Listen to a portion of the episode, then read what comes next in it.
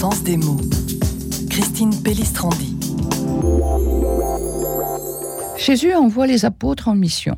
C'est pour le baptême du feu et puis il leur fait plein de recommandations. Vous n'emportez rien pour le chemin, pas de bâton, pas de besace, pas de pain, ni argent, ni même de tunique. Et quand vous entrerez dans une maison, si vous êtes accueillis, demeurez-y. Et quand vous repartirez de là, euh, vous repartirez une fois que vous aurez dit tout ce que vous avez à annoncer.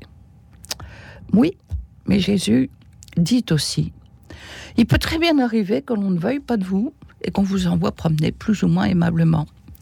Alors, vous sortirez de cette ville-là, ou vous sortirez de cette maison, en secouant la poussière de vos pieds, en témoignage contre ces gens-là qui ont refusé de vous accueillir.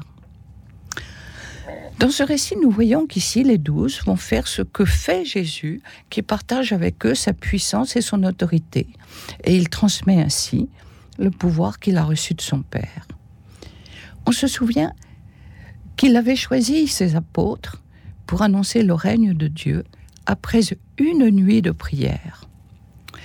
Ces hommes, à qui est confiée une telle mission, eh ben, ils vont être obligés d'agir tout seuls, et puis ils vont aller de village en village, et ils vont faire leurs premières expériences. Toutes ces recommandations, elles sont là pour expliquer qu'ils doivent vivre comme des enfants qui attendent tout de leur Père.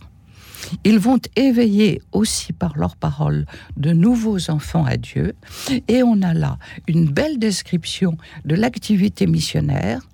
Ils ont reçu, ils transmettent, ils sèment, et que le grain de blé enfoui dans la terre donne beaucoup de fruits, tel est le vœu que nous formons.